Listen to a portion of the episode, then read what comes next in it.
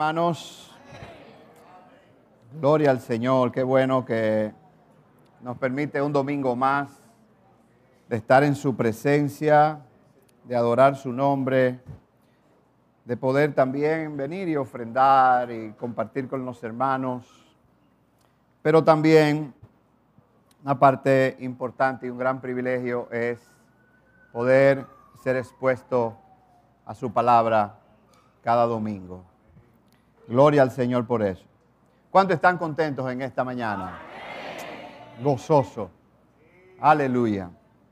Ustedes saben que recién ayer me enteré de que eh, el pastor y su esposa, los pastores, no iban a estar aquí hoy porque están en Samaná. Él está impartiendo una conferencia o, unas, o varias conferencias, una conferencia de varios días y recién ayer, temprano, mientras hablábamos, me comentó que, palabras textuales, no voy a poder apoyarte. Digo, wow. Y eh, obviamente que todo el que se sube aquí, aparte del apoyo de Dios, necesita obligatoriamente del apoyo de ustedes y bueno, también de los que nos ven por las plataformas digitales pero eh, no están aquí nuestros pastores el día de hoy.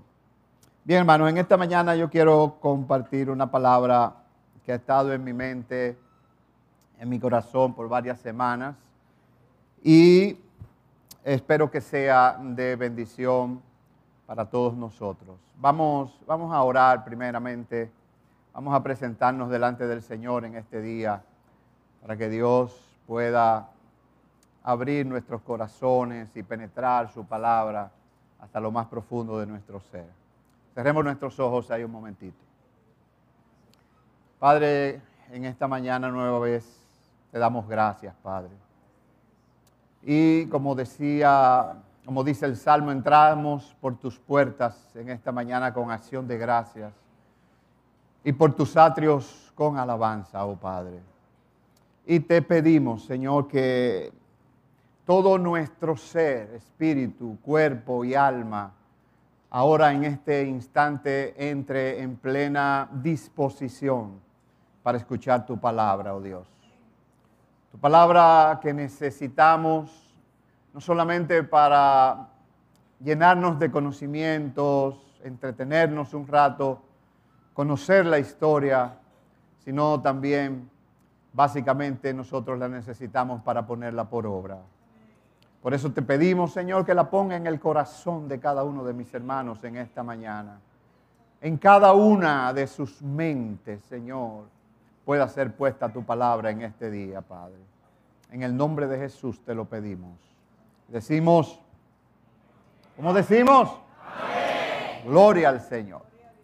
Miren, hermanos, le decía que desde hace varias semanas el Señor viene tratando eh, conmigo en base a esta palabra. Y, eso nos pasa a, que, a los que predicamos con cierta frecuencia, que nos acercamos a la palabra y siempre estamos buscando, como escaoteando, eh, eh, de qué forma de repente Dios nos habla con, con algo de su palabra y decimos, bueno, esto yo quiero predicarlo, debo predicarlo, debo enseñarlo en la iglesia, y no solamente en la iglesia, porque esa, ese privilegio quizás no todos lo tienen. Pero cuando Dios le habla algo a alguien, es para que también, no solamente para su vida, sino para la vida de los otros.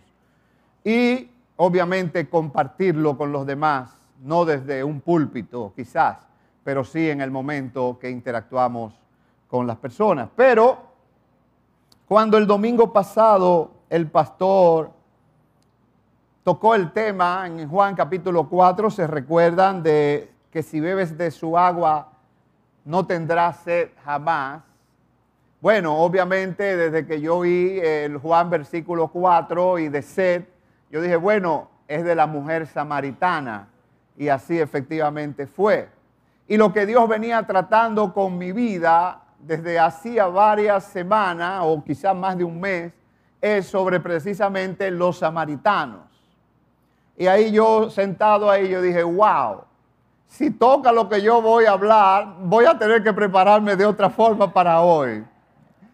Pero gracias al Señor, para mi, mi beneficio no fue así, pero sí fue una, vamos a decir, una introducción a lo que en esta mañana queremos compartir. Básicamente ustedes saben que una de las cosas que uno primero aprende en el Evangelio, cuando viene al Evangelio, es que los judíos y los samaritanos no se llevan entre sí. Y aunque el pastor no tocó ese versículo que es Juan capítulo 4, versículo 9, donde dice que la mujer samaritana cuando le dice a Jesús, pero ¿por qué tú me pides a mí que te dé de beber cuando yo soy una mujer samaritana y tú sabes que judíos y samaritanos no se llevan entre sí. Aunque el pastor no tocó eso porque no era parte de lo que fue su bosquejo y su, y su palabra, esas son de las cosas que nosotros siempre, de las primeras cosas que aprendemos en el Evangelio. Y si vamos a Segunda de Reyes, capítulo 17 en esta mañana, capítulo 17 de Segunda de Reyes, versículo 36. Aquí Dios está hablando, Segunda de Reyes, capítulo 17, versículo 36. Dios está hablando aquí del el pacto que Él hizo con su pueblo. Y dice, más a Jehová que os sacó de tierra de Egipto con grande poder y brazo extendido, a este temeréis. Y a este adoraréis. Y a este haréis sacrificio. Los estatutos y derechos y ley y mandamiento que os dio por escrito, cuidaréis siempre de ponerlo por obra. Y no temeréis a dioses ajenos. Versículo 38. No olvidaréis el pacto que hice con vosotros, ni temeréis a dioses ajenos. Mas temed a Jehová vuestro Dios, y él os librará de mano de vuestros enemigos. Versículo 40 sigue diciendo, pero ellos no escucharon antes hicieron según su costumbre antigua. Así temieron a Jehová aquellas gentes y al mismo tiempo sirvieron a sus ídolos y también sus hijos y sus nietos, según como hicieron sus padres, así hacen hasta hoy. Wow. Cuando el versículo 40 dice, pero ellos no escucharon. Y cuando el versículo 41 dice, así temieron Jehová a aquellas gentes, se está refiriendo la palabra a los samaritanos. Se está refiriendo a los samaritanos. Quizás se está refiriendo a esa mujer que tuvo esa conversación con Jesús unos quizás 270 años después que fueron escritas estas palabras. ¿Qué pasó con esa ciudad llamada Samaria, de donde vienen los samaritanos? ¿Por qué no se tratan entre sí los judíos y los samaritanos? ¿Qué tiene que ver eso conmigo? ¿En qué me afecta eso? ¿Qué vela tengo yo en ese entierro? déjeme decirle que sí, que tenemos vela en ese entierro. Por eso le he titulado al mensaje de esta mañana, no hagas como los samaritanos. ¿Cómo le puse el mensaje? No hagas como los samaritanos.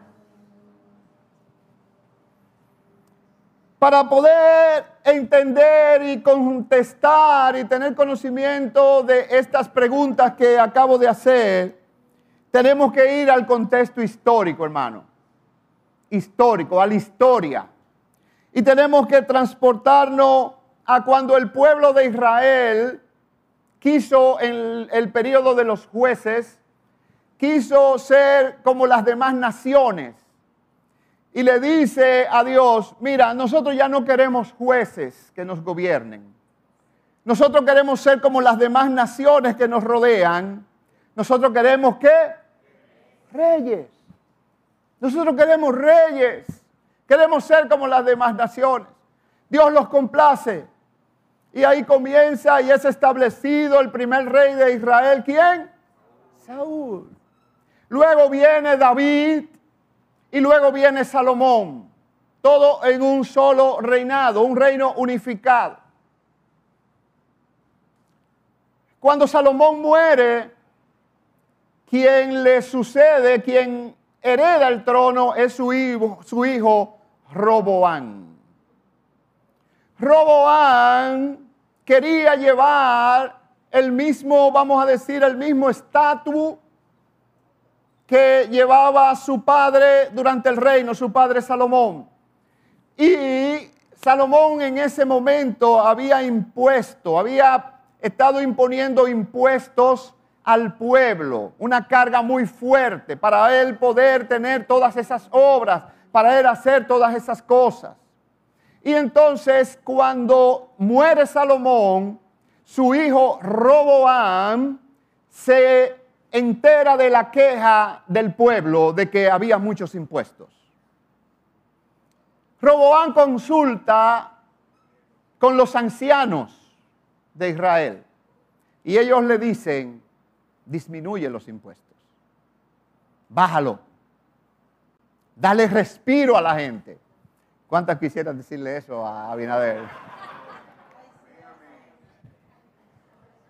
Y eso se da mucho en esta época, que cuando vienen los gobiernos rápidamente quieren meter una reforma tributaria y la gente nos ponemos de una vez como, nos encrispamos. Digo, wow, se va a poner la cosa difícil. Pero Roboán no solamente consulta con los ancianos, sino que también consulta con unos jóvenes amigos de él que habían estado con él todos esos años, se habían criado juntos. ¿Y qué le dicen los jóvenes? No, deja esos impuestos y te voy más lejos, métele más. Yo estoy seguro que el presidente Abinader, lo más probable es que le hayan dicho todos esos economistas de ahora, no, no, tiene que venir una reforma porque para que la economía, que esto, que lo otro, pero ¿y el pueblo? Bueno, la cuestión es, le estoy hablando del de la parte histórica y el contexto histórico de a cómo llegamos a este punto, viene una división en el reino.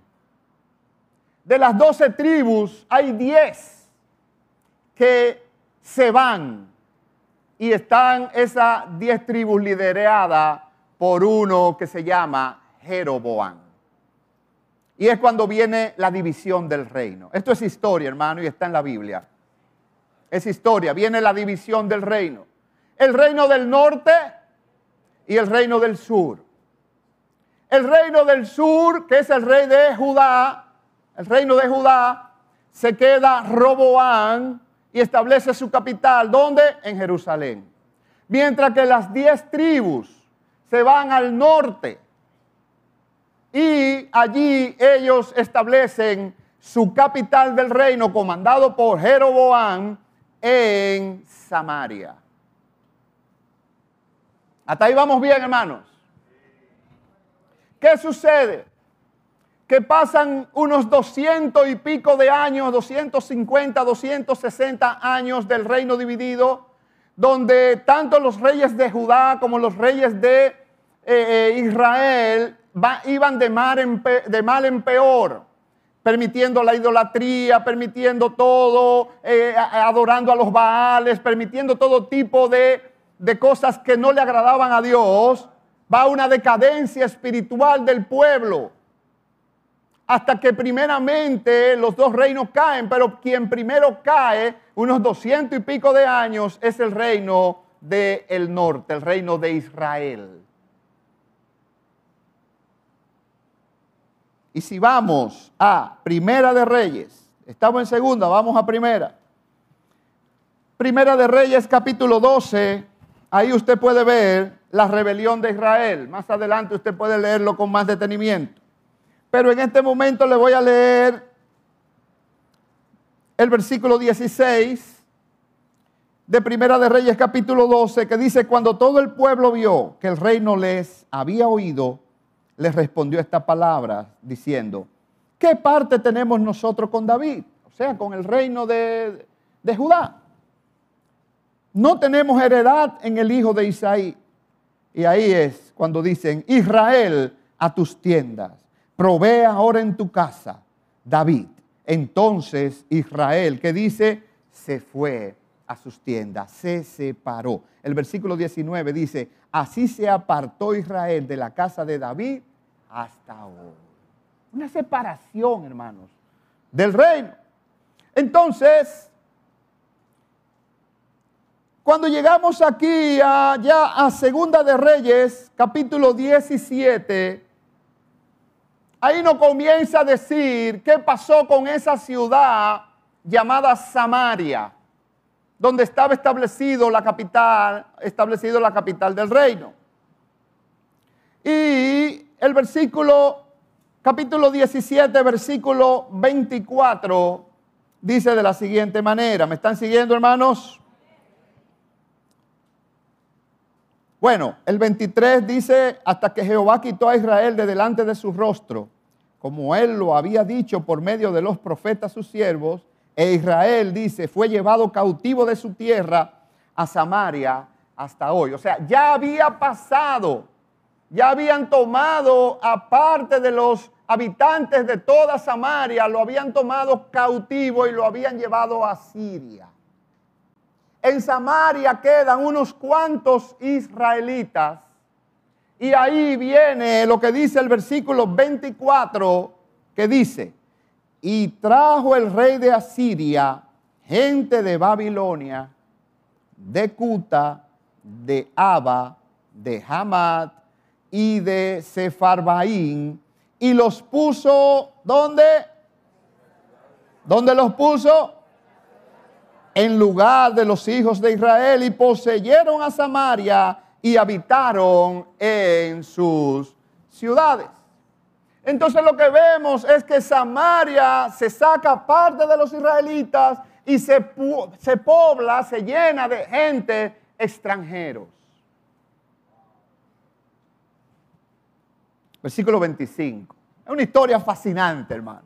Yo estoy tratando de darle, de darle motivación, de darle a lo que es la historia en sí. Versículo 25. Y aconteció al principio, cuando comenzaron a habitar allí, que no temiendo ellos a Jehová, envió Jehová contra ellos que leones que los mataban. Oiga, qué situación.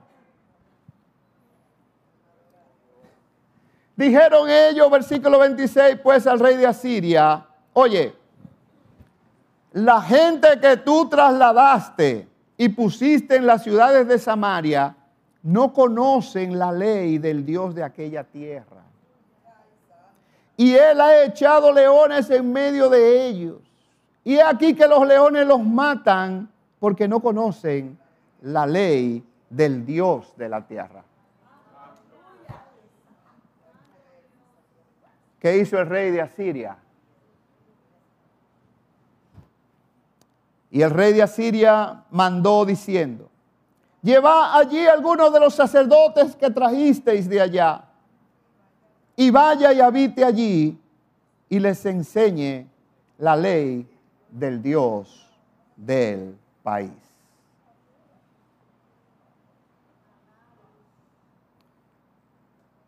Aquí ellos emiten una queja ante el rey que lo ha mandado a vivir en una nación que ya ellos poseyeron. Y se está dando esta situación. Y le, solicitan que le envíen un sacerdote. El versículo 26 dice, y vino uno de los sacerdotes que habían llevado cautivo de Samaria y habitó en Betel y les enseñó cómo habían de temer a Jehová. Eso está ahí bien. Hasta ahí está muy bien. Pero el versículo 29 dice, recuérdense que eran varias naciones, varias gente de varias naciones. Pero cada nación se hizo sus dioses. Y los pusieron en los templos de los lugares altos que habían hecho los, los de Samaria. Cada nación en su ciudad donde habitaban. Así hicieron todos ellos los que habían llegado. Y el versículo 32 dice, temían a Jehová. ¿Por qué ellos temían a Jehová? Por los leones. Temían a Jehová porque había que temer a Jehová por los leones. E hicieron del bajo pueblo sacerdotes de los lugares altos que sacrificaban para ellos en los templos de los lugares altos. Versículo 33. Temían a Jehová y que dice, según las costumbres de las naciones de donde habían sido trasladados.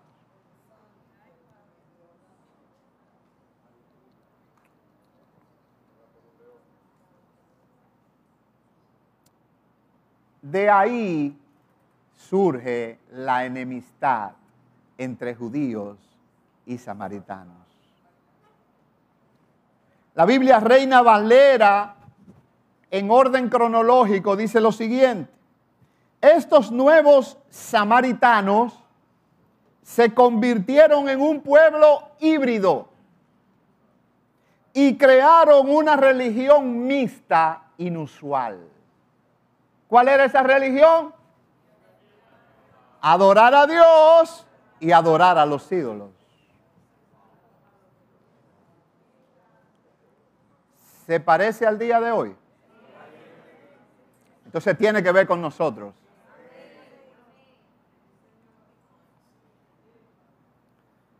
Asiria obtiene la captura de Israel en el año 723 a.C. Esta, describe la Biblia Reina Valera en orden cronológico, es una de las horas más oscuras en la historia del pueblo escogido de Dios.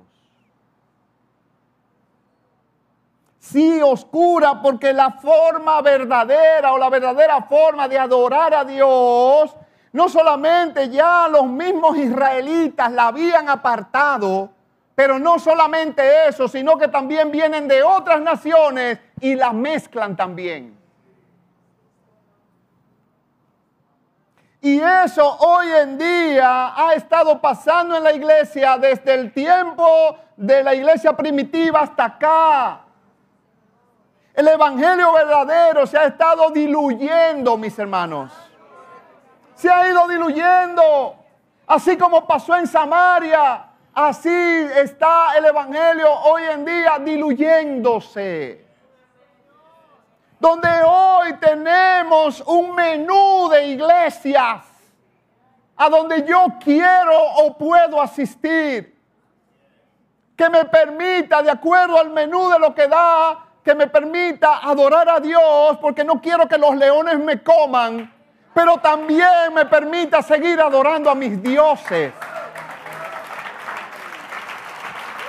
No ha cambiado el asunto no ha cambiado, al contrario, sigue empeorando porque hoy somos más creativos.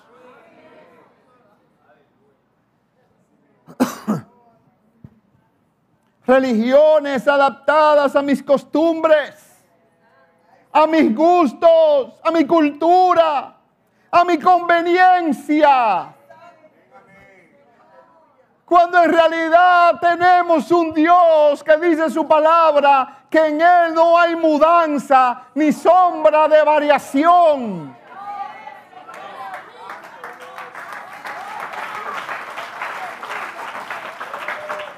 Un Dios que nunca ha cambiado, hermanos.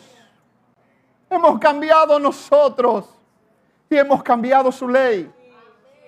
Y la seguimos cambiando cada día. Hebreos capítulo 13, versículo 8 y 9 dicen, Jesucristo es el mismo ayer y hoy y por los siglos. No os dejéis llevar de, de doctrinas diversas y extrañas, porque buena cosa es afirmar el corazón con la gracia. Aleluya. Quien escribió esta carta de los hebreos le dice a los hebreos que buena cosa es afirmar el corazón con la gracia. Y es lo único que necesitamos de Dios para adorarle su gracia. No nos dejemos llevar de doctrinas extrañas, diversas, que hoy hay por rumba.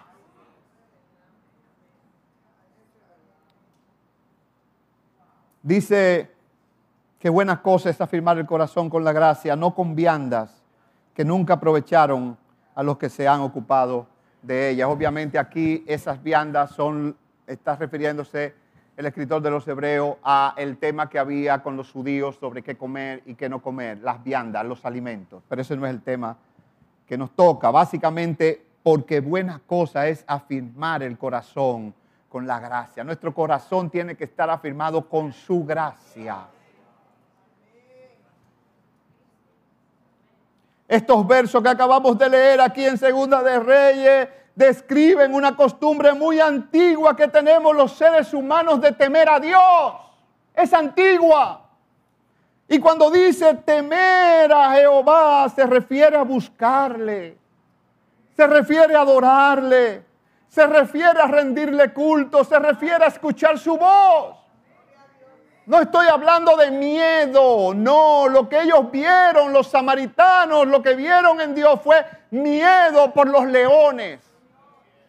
Pero no es de ese temor que se está hablando, se está hablando de cómo adorarle, de cómo buscarle, de cómo rendirle culto a Él.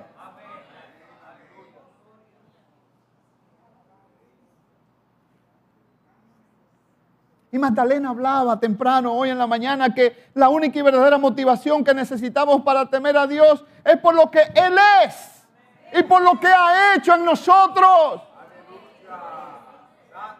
Por lo que Dios es y por lo que ha hecho contigo y conmigo. Es el único motivo de yo buscarle, de yo adorarle, de yo servirle, de yo rendirle culto, de yo estar aquí hoy. No es por nada.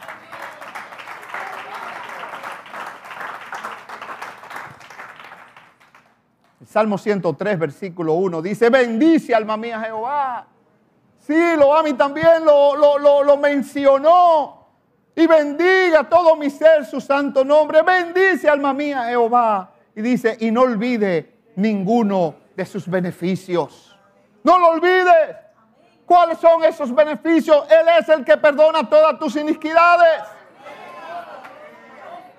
¿Cuál es también otro beneficio? El que sana todas tus dolencias, hermano. El que rescata del hoyo tu vida. El que te corona de favores y misericordias.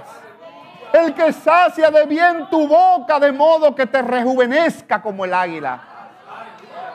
Gloria al Señor. Solamente Él.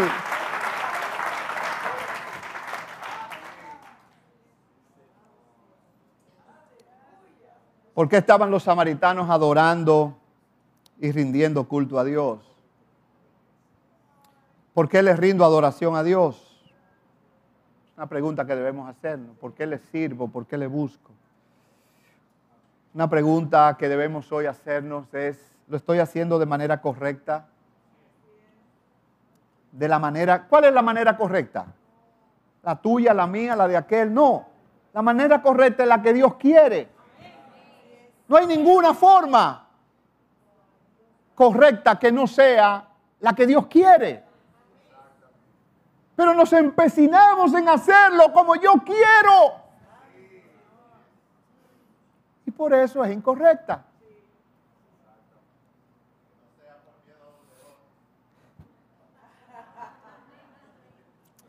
Y esta pregunta debemos hacernos, hacernos esa pregunta a los que tenemos tiempo en el Señor, los que no tienen mucho tiempo, los que ya iniciaron, también los que nos visitan hoy aquí, si hay visitas, que me imagino que hay visitas. Pregúntense, ¿Qué quiere Dios que usted haga en esta mañana? ¿Cómo quiere Dios que usted le busque, le sirva, le adore? ¿Qué hicieron de manera incorrecta los samaritanos? Obviamente que buscaron a Dios por temor a las consecuencias. Por temor a las consecuencias. Y miren hermano, una conducta habitual del ser humano, usted la ha experimentado a la perfección igual que yo, es acercarnos a Dios cuando hay problemas. Cuando las cosas no salen bien, cuando no están marchando bien, vamos, como decimos aquí en Dominicana, huyendo a Dios. ¿Con quién estoy hablando? ¿Sí o no, hermano? Y evidentemente que en estos versículos que leímos había un problema, según el versículo 25, y eran los leones. Había un problema. Por eso ellos dijeron, espérate el problema. No, no, vamos a buscar a Dios. Como hacemos nosotros hoy en día, pero con más conciencia. El versículo 25 de Segunda de Reyes, capítulo 17, en la nueva traducción viviente dice, pero ya que estos colonos extranjeros no adoraban al Señor cuando recién llegaron, el Señor envió leones que mataron a alguno de ellos. No era todo, algunos que mataron. Mataron algunos. Miren hermanos, muchas veces Dios envía leones a aquellos que no le adoran a Él. Lo envía a quienes le adoran y también a quienes no le adoran. Dios envía leones. De repente viene un león a tu vida y tú tienes que buscarle. O te vas a dejar qué? Comer. Va a dejar comer. Al respecto, el comentarista Matthew Henry dice, porque me llamó la atención el tema de los leones. Sin duda eran insuficientes en número para poblar el país. O sea, las personas que mandó el rey no eran tanto, eran insuficientes. Por lo que se aumentaban contra ellos las fieras del campo, y eso pasa. Cuando hay fieras salvajes, si llega una casa de dos o tres, le van a marchar. Ahora, si llega una casa o un poblado donde hay 50, 100 o 200 gente, no se acercan. Entonces era evidente que eso estaba pasando. O sea, las fieras del campo, y eso lo dice en Éxodo, creo que capítulo 29, se estaban multiplicando contra ellos.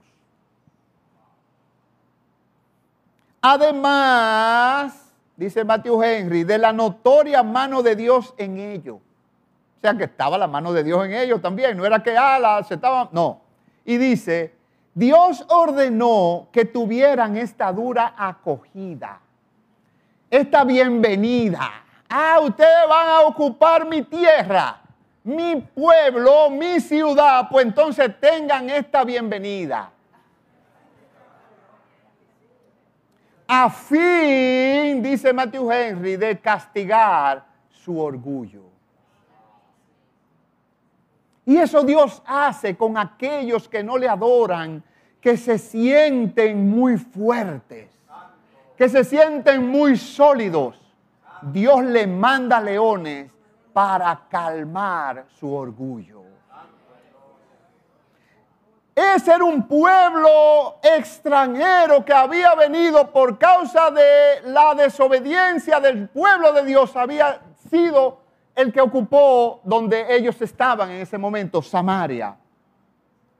Pero los asirios en ese momento era el ejército y era la potencia más grande de esa época, era Asiria. Ellos estaban llenos de orgullo. Y Dios le manda a los leones en parte para mitigar un poco su orgullo.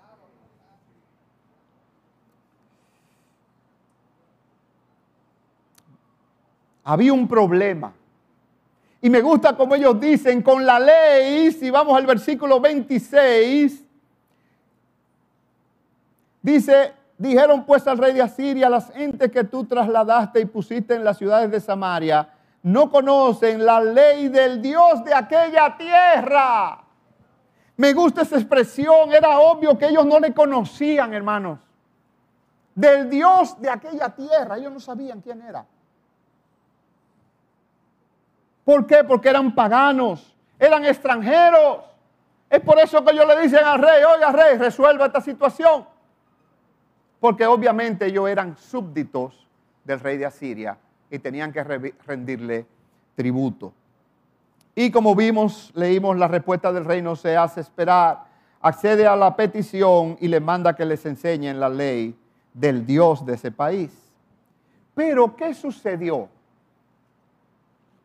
¿Fue por amor que el rey mandó a que se enseñara la ley de Dios?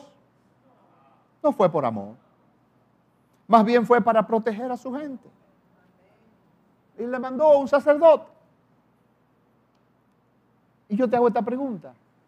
¿Tú estás aquí hoy o estamos aquí hoy porque amamos verdaderamente a Dios? ¿O estamos aquí por algún temor a las consecuencias que pueda haber por los leones?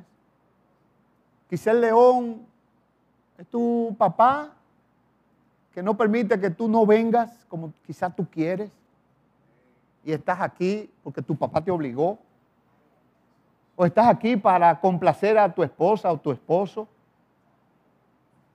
O quizás para que el líder de la célula me vea y diga, mira, fulano está fulano está media. No, no. O estás aquí por amor. Porque realmente entiende lo que Dios es. De dónde te ha sacado. Que te ha llenado de favores y de misericordia. Que ha perdonado tus iniquidades Estamos aquí por eso. O porque quiero estar, es bueno el ambiente. Veo mucha gente joven, bien vestida, esto, lo otro. Esa es la pregunta en esta mañana. Ahora bien, ¿era la solución del problema que el rey mandara el sacerdote? Es una pregunta bien interesante. Es interesante esa pregunta. ¿Era la solución el sacerdote? Mire, aunque el relato no dice qué pasó con los leones, si siguieron comiendo gente, no dice. Después que mandaron el sacerdote, no dice si siguieron comiendo o no comiendo gente, o matando, no lo dice. Pero Samaria nunca encontró la forma correcta de adorar a Dios. Nunca la encontró. Entonces los sacerdotes no fueron el problema. ¿Por qué? En parte, porque fueron esos mismos sacerdotes que llevaron a Israel al matadero. Fueron esos mismos sacerdotes que nunca evitaron, sino más bien promovieron la idolatría en el pueblo de Dios iban esos sacerdotes a poder enseñar a estos idólatras de naturaleza la ley de Dios. No iban. Por eso es que Ezequiel, en el capítulo 34, versículo 1, manda una profecía de parte de Dios a los pastores de Israel vino a mí palabra de Jehová diciendo, versículo 2, Hijo de hombre, profetiza contra los pastores de Israel. Y fíjense que Ezequiel fue un profeta del exilio. No fue años antes, no, del exilio. Fue un profeta que estuvo en el exilio. Y dice, y di a los pastores, así ha dicho Jehová el Señor Ay de los pastores de Israel que se apacientan a sí mismos. ¿No apacientan los pastores los rebaños? Versículo 4. No fortalecéis las débiles, ni curasteis las enfermas, no vendasteis la perniquebrada, no volvisteis al redir la descarriada, ni buscasteis la perdida, sino que os habéis enseñoreado de ellas con dureza y con violencia. Esa era la actitud de esos pastores de Israel, de esos sacerdotes que llevaron a que el pueblo fuera al cautiverio. Hermanos, no todos los maestros son aptos para enseñar. Menos esto, que es la ley de Dios. La ley de Dios tiene que ser enseñada por personas que tengan un corazón dispuesto a adorar primeramente a Dios, para luego servirle a Dios, para luego poder transmitir lo que Dios le ha enseñado a ellos a través de esto. No todos son aptos. No todos.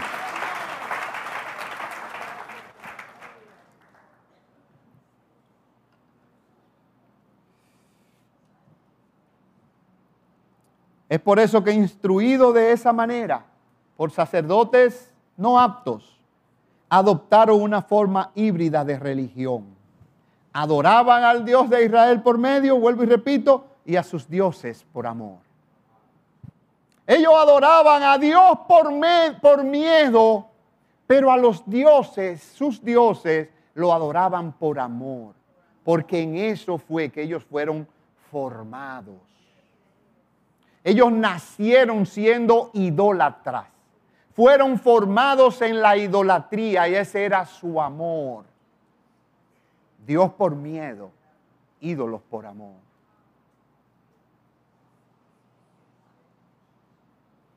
La motivación principal de recibir la enseñanza fue asegurarse de no tener problemas con Dios y eso hacemos muchas veces. Ah, yo no quiero problemas con Dios, déjame hacer esto despierto.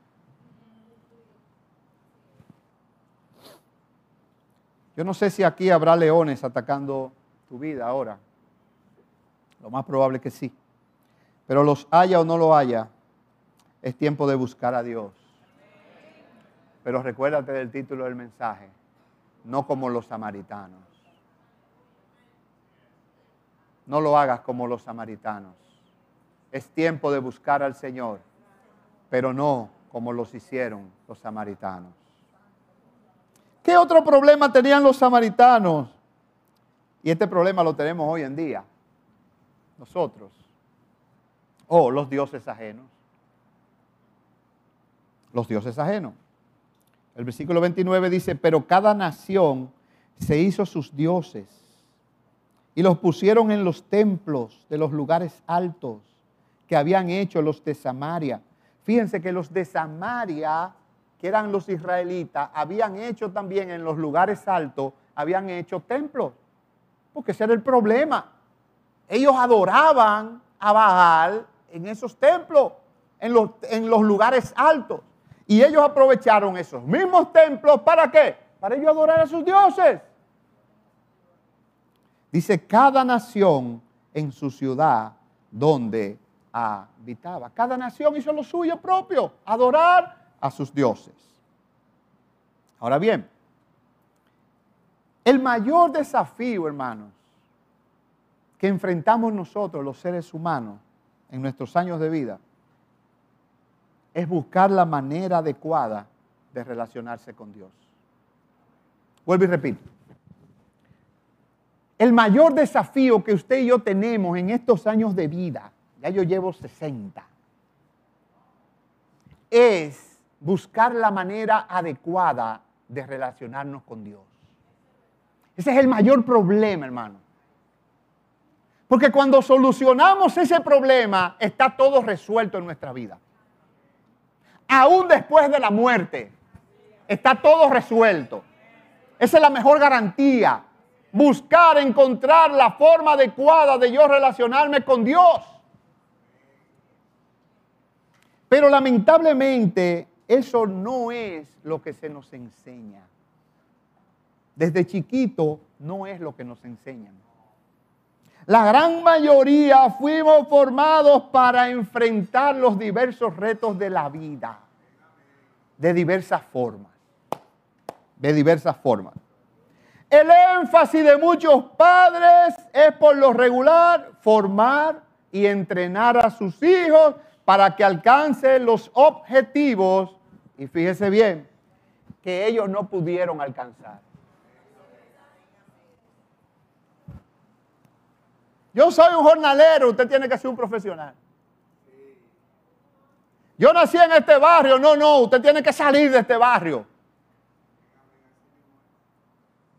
Nos forman en eso, en tratar de superar lo que ya hicieron nuestros padres. Así fuimos formados. Ser profesional, especializarse, ser estable económicamente. Yo no quiero estar como como aquellos, como yo no quiero que tú estés como yo estaba antes, como yo pasé mi infancia. Pero así fuimos formados, hermanos. Discúlpenme porque esto aquí le dio una cuestión. Y vamos a ver cómo se resuelve. Ya lo tengo. Llame a mí.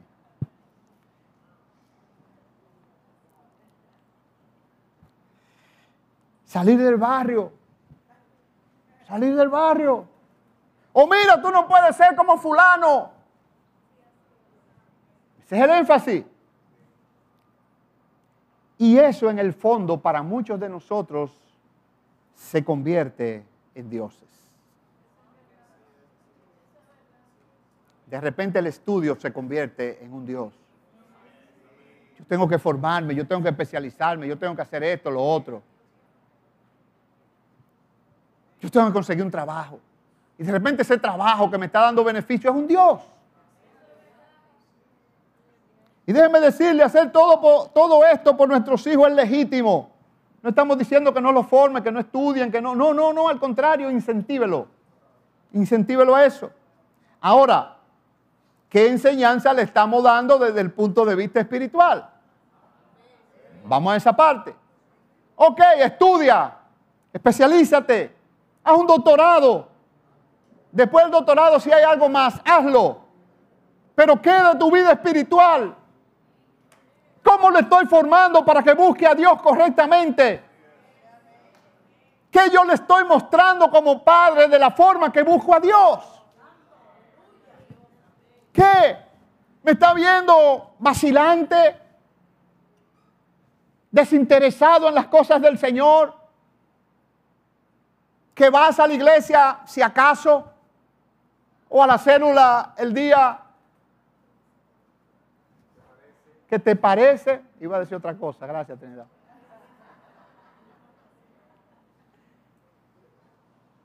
Iba a decir el día que te pique el ombligo.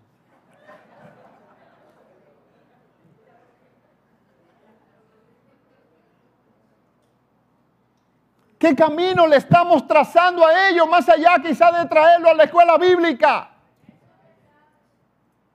Hasta que ellos se envalentonen y te digan, yo no voy para allá.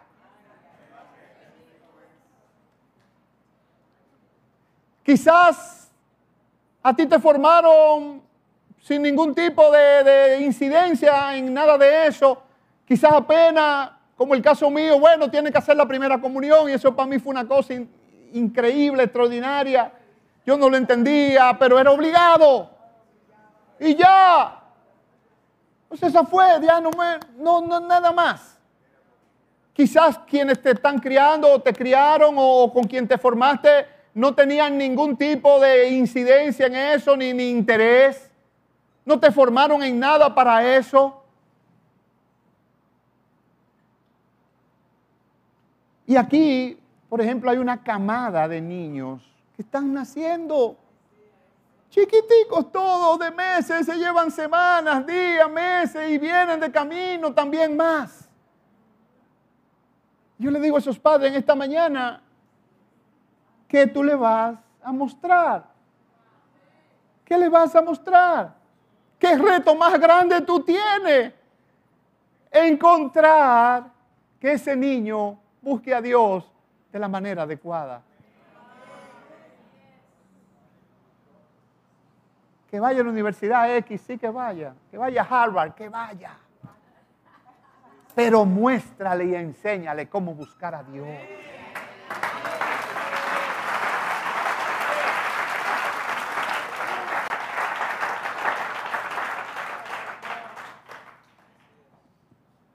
El versículo 41 dice, fíjense, porque eso se pasa de generación en generación. Dice, así temieron a Jehová aquellas gentes y al mismo tiempo sirvieron a sus ídolos. Y también, dice, sus hijos y sus nietos. Entonces los hijos de uno y los nietos de uno ven la forma como nos relacionamos con Dios. Y lo van a hacer de esa manera.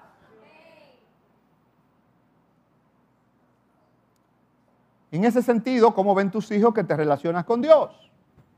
¿Es Dios un complemento en tu vida o es una prioridad? ¿Es un complemento o una prioridad? Déjame decirte que ellos se van a dar cuenta inmediatamente cuando es una prioridad o cuando es un complemento en tu vida. Estos extranjeros se mezclaron con la población israelita que estaba todavía en y alrededor de Samaria. Se mezclaron. Al principio ellos adoraban a los ídolos de sus propias naciones. Así llegaron. Pero al ser molestados por los leones dijeron, vamos a buscar a Dios. Entonces, ¿cómo le vamos a mostrar a nuestros hijos la forma adecuada de yo relacionarme con Dios? ¿Adorando ídolos? O adorándolo a Él. De Dios ellos tomaban y elegían lo que querían de sus creencias religiosas. Ellos tomaban eso como ellos querían, como les placiera. Y así hacemos nosotros, hermano. Ay, esta parte de la Biblia a mí no me gusta. Yo no, no, no, no, no. Esto no. Esto, ay, no. Y esto en parte, esta costumbre, describe con exactitud la creencia religiosa común en el mundo moderno religioso. El mundo moderno religioso está así, hermano, que toma de Dios lo que quiere, lo que le conviene, lo que le apetece, como los samaritanos. Vivimos en una cultura, hermano, en la cual que es especialista en crear dioses, la cultura de hoy. El yo es un dios. La seguridad. La gente necesita sentirse segura. Eso es un dios hoy en día. Tener aprobación. Por eso las redes sociales están así. ¿Por qué? Porque la gente lo que está buscando es aprobación.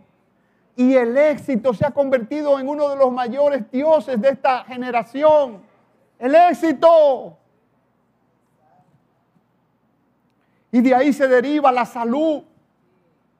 Hay una obsesión también por la salud. De repente toda la salud, la salud, la salud, que, que esto, que ejercicio, que cardio, que bla, bla, bla, bla, bla. Y no es que no lo haga pero no es un Dios.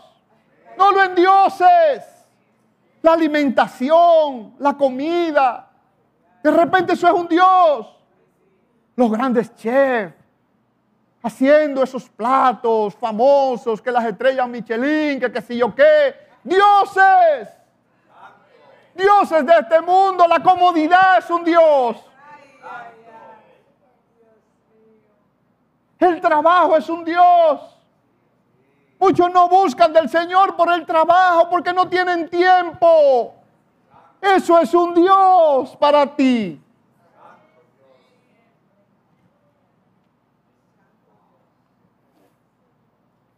¿Estás seguro?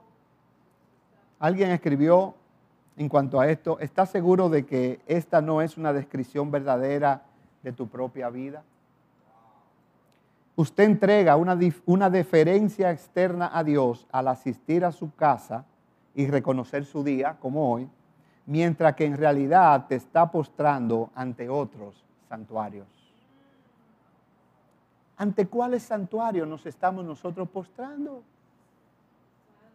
¿Cuáles son esos santuarios? Hay muchos santuarios en los cuales nos postramos, hermano. Finalmente, ¿Qué error cometieron los samaritanos también? Que tomaron el camino incorrecto. tomaron el camino incorrecto. ¿Cómo Dios quiere que el ser humano se relacione con Él? Es una buena pregunta. ¿Cómo Dios quiere? La respuesta es sencilla. Versículo 35 de este mismo capítulo 17 de Segunda de Reyes. Aquí dice el versículo 35, con los cuales Jehová había hecho qué? Pacto. No hay forma de usted relacionarse correctamente con Dios sin hacer un pacto. Si no hay pacto, olvídese, no hay relación. Eso de usted ir a una iglesia y aquí estoy, me senté, escuché y me fui, no, esa no es la forma de relacionarse con Dios. Para usted relacionarse correctamente con Dios y agradarle, tiene que obligatoriamente haber un pacto. Un pacto de dos, entre usted y Dios, entre Dios y usted. Dios pone su parte y Él no falla en la parte que Él pone. Ahora usted tiene su parte en el pacto. Esa es la forma. Esto no es religión, esto no es que católico, que, que evangélico, que esto, que lo otro. No, pacto, háblame de pacto. Es un pacto, es un acuerdo. Es la única forma que hay correcta de relacionarse con Dios. No hay forma de comenzar sin eso. Y fíjate que estoy hablando de comenzar. Porque quizás tus padres nunca te hablaron de Dios. Como yo decía ahorita, quizás nunca te hablaron de Dios.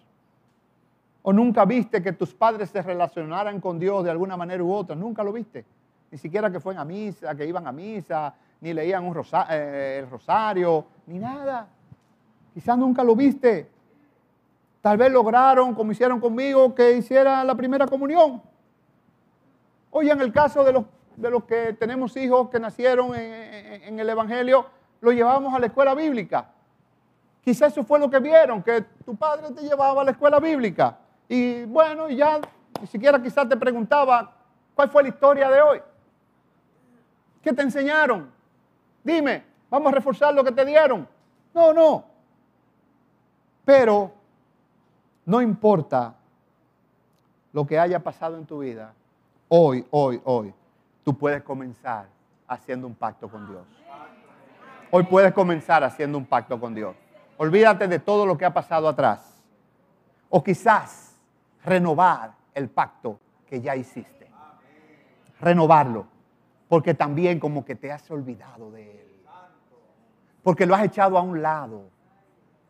Porque los dioses de este mundo quizás lo arroparon.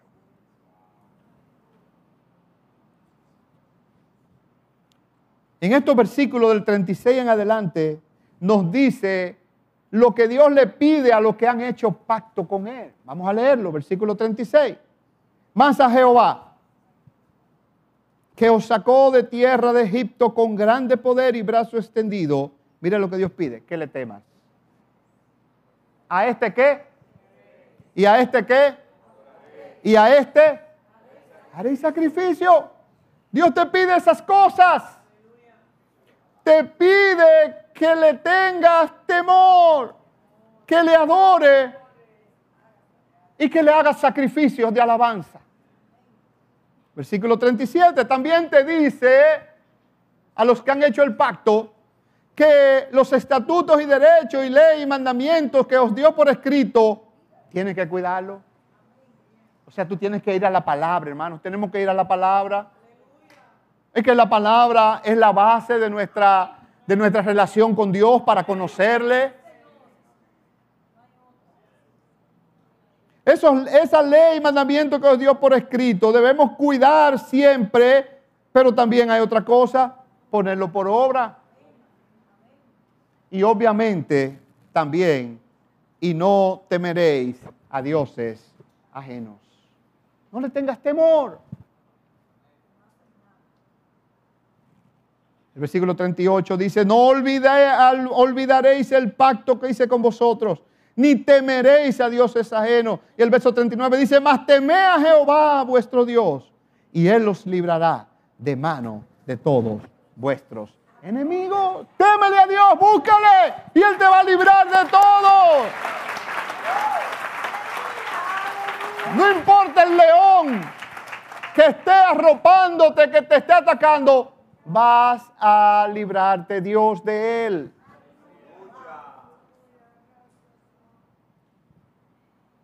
Esa costumbre de buscar a Dios a mi manera, a mi conveniencia, sin ningún sacrificio, que está descrita en estos versos, está en total desacuerdo en la forma en que Dios quiere que le sirvamos.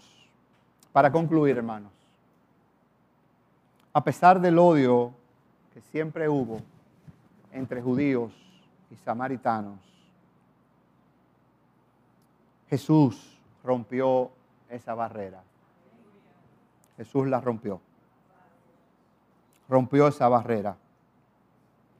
A pesar de ese odio, porque Jesús predicó el Evangelio de la paz a los samaritanos. Él predicó. Si vamos a Juan capítulo 4.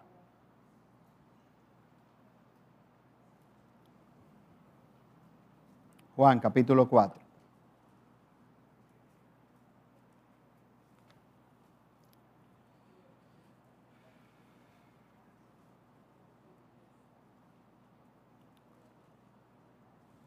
Versículo 19. Es interesante esta historia de la mujer samaritana. Después, y vamos a remontarnos a el pastor el domingo pasado, cuando Jesús le dijo de los cinco maridos y esto y lo otro. Ella le dice en el versículo 19, le dijo la mujer, Señor, me parece que tú eres profeta. Oiga lo que le dice.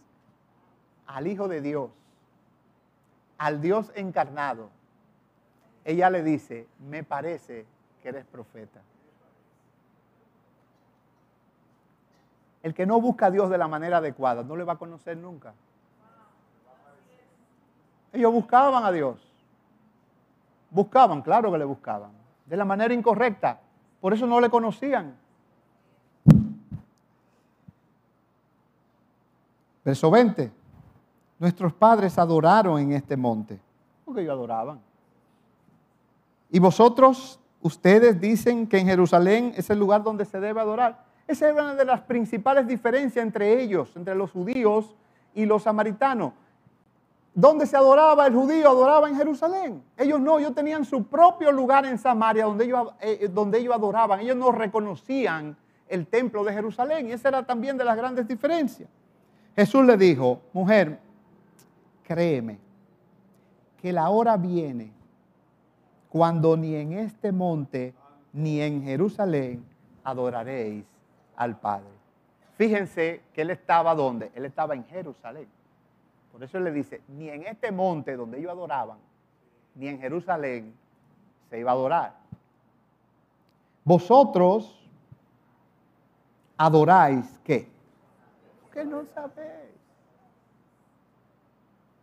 Entonces, hermanos, Dios quiere una relación adecuada con Él para que podamos adorarle porque le conocemos. Yo no puedo adorar a algo que yo no conozco. Eso es idolatría. Pero nosotros, le dice Jesús, adoramos lo que sabemos, porque la salvación viene de los judíos. Mas la hora viene, dice, y ahora es cuando los verdaderos adoradores adorarán al Padre en espíritu y en verdad. Porque también el Padre, tales adoradores, busca que le adoren. Este versículo 23 en la nueva traducción viviente dice, pero se acerca el tiempo, de hecho ya ha llegado, cuando los verdaderos adoradores adorarán al Padre en espíritu y en verdad el Padre busca que la que busca personas que lo adoren de esa manera. Dios está buscando personas que le adoren de manera verdadera. Dios no está buscando a aquellos que le van a adorar de manera que no es verdadera. Dios no, no lo está buscando. Nosotros perdemos el tiempo cuando hacemos eso. Lo perdemos porque Dios no lo está buscando. Dios no va a recibir eso. No lo recibe porque no lo está buscando. Dios recibe la adoración de lo que Él busca. ¿A quién Él busca? Los que le adoran en espíritu y en verdad. Los que saben cómo adorarle. Los que han aprendido a adorarle. Entonces no perdamos el tiempo, hermano. Busquemos mejor la forma de cómo yo conocer a, Dios. Ustedes adoran lo que no conocen. Ay, cuánto tiempo, Pastor Héctor, duramos adorando lo que no conocíamos. Y muchas veces estamos dentro de la iglesia y adoramos cosas que no conocemos.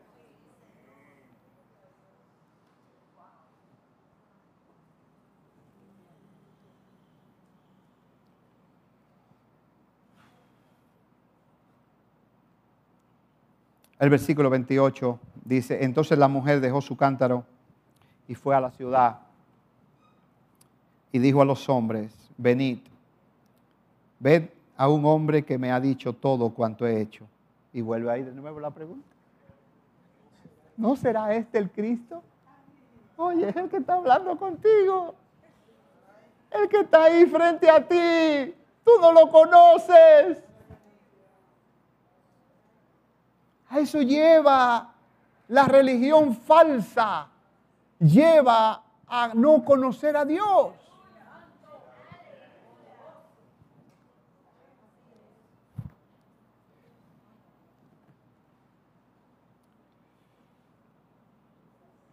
Entonces salieron de la ciudad y vinieron a él. En el versículo 39, que me gusta esta historia, cómo relata porque va de, los samaritanos a, los, a los apóstoles. Pero el versículo 39, ¿cómo termina esta historia? Dice que, y muchos de los samaritanos de aquella ciudad creyeron en él por la palabra de la mujer, que daba testimonio diciendo, me dijo todo lo que he hecho. Entonces vinieron los samaritanos a él y le rogaron que se quedase con ellos. Y se quedó allí dos días. Oye, Jesús no tuvo que ver con nada de que eran enemigos, que no había... No, no, no, no, no, no. No, no, no. Yo no soy como los pastores de Israel. Al que tiene necesidad, por eso Jesús le dijo, y a mí lo predicó el domingo pasado, el que toma de, de esa agua no tendrá sed, jamás. Él le dio de esa agua. Y el versículo 41 dicen que viene lo bueno, ¿verdad? Ellos creyeron por la palabra de ella, porque ella creyó en él. Y ellos creyeron por la palabra de quién? De ella. Pero lo bueno dice el 41, el versículo 41 dice, y creyeron mucho más, muchos más, por la palabra de quién? De Cristo, de Jesús. No importa en cuál Samaria tú hayas estado viviendo, Dios hoy quiere reconciliar tu vida con Él. Dios quiere reconciliar tu vida con Él, pero tienes que obligatoriamente que creer. Mi pregunta es, ¿cómo le estás adorando? ¿Cómo le estás rindiendo culto? cómo le estás buscando. ¿Le estás buscando a tu manera o a la manera que Él quiere? ¿Y cuáles, cuáles ídolos están interfiriendo en tu búsqueda al Señor? Aleluya. Cierra tus ojos en esta mañana. Aleluya. Aleluya. Padre, gracias por tu palabra en esta mañana.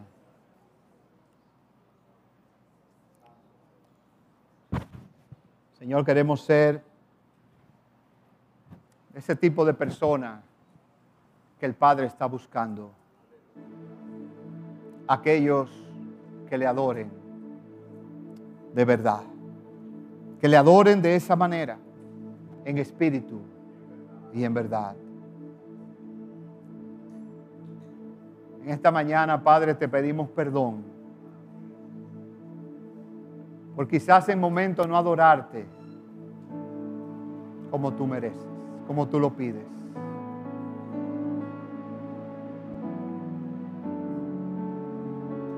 Enséñanos cada día más a adorar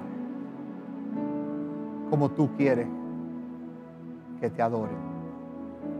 Pero para eso tenemos que conocerte. Ayúdanos a conocerte más.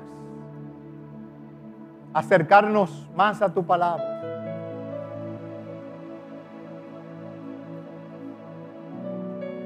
A dejar esa costumbre de buscarte por temor. A no buscarte por temor a las consecuencias. Temor a los juicios. Oh Señor, ayúdanos a buscarte y adorarte por lo que tú eres y por lo que has hecho por nosotros.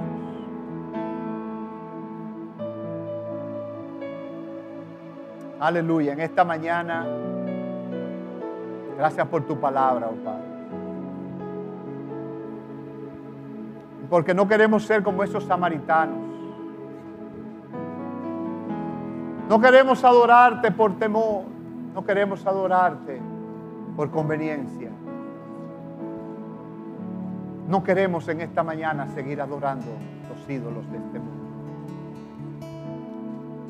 Bendice esta iglesia, oh Padre. Bendice a aquellos hermanos que han escuchado esta palabra. Oh Señor, hazla prosperar en cada uno de sus vidas, igual que en la nuestra. Prospera tu palabra, Señor. Llénanos de ti, de tu presencia. Y ayúdanos a poner tu palabra por obra en nuestras vidas. En el nombre de Jesús.